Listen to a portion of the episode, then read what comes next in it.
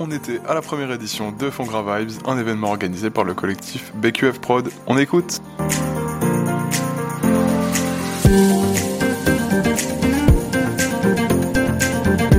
On est toujours en direct de Fongra Vibes et je suis avec Timothée.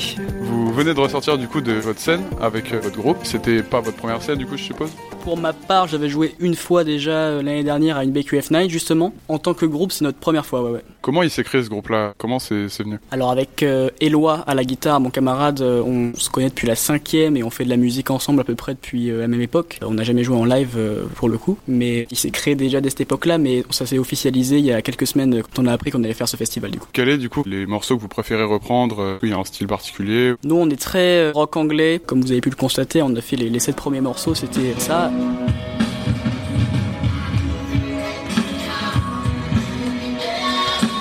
Moi j'ai commencé la, la guitare avec les Beatles, euh, des groupes comme ça. On a aussi kiffé euh, la dernière, ça c'est vraiment toi de téléphone, ça ça envoie du lourd. ouais. Est-ce que vous avez des sources d'inspiration pour créer peut-être euh, éventuellement après des futurs projets ou vous comptez pour l'instant rester seulement dans les reprises? Moi je compose beaucoup pour ma part et je partage après avec le groupe. On a choisi de pas faire de compo là parce que c'est encore trop frais. Vous avez des conseils à donner à des jeunes qui voudraient se lancer justement dans ça et créer leur groupe? Faut pas avoir peur, hein. Dire tout le monde ne peut pas aimer ce que tu vas faire, mais c'est pas grave. Et la plupart du temps, ils vont quand même aimer d'ailleurs, comme on l'a pu le constater euh, aujourd'hui. Franchement, faut pas avoir peur, faut se lancer, pas être coincé, faut y aller quoi.